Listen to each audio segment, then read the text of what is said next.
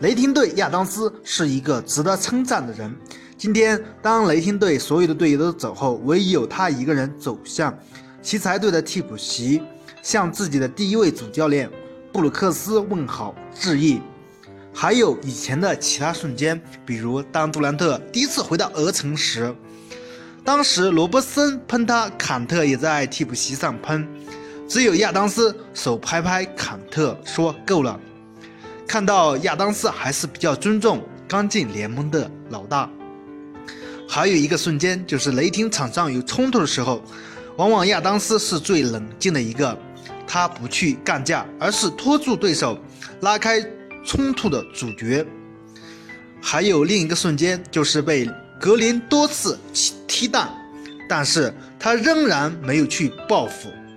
还有，在无数次禁区肉搏，就是让威少去刷篮板，毫无怨言，任劳任怨。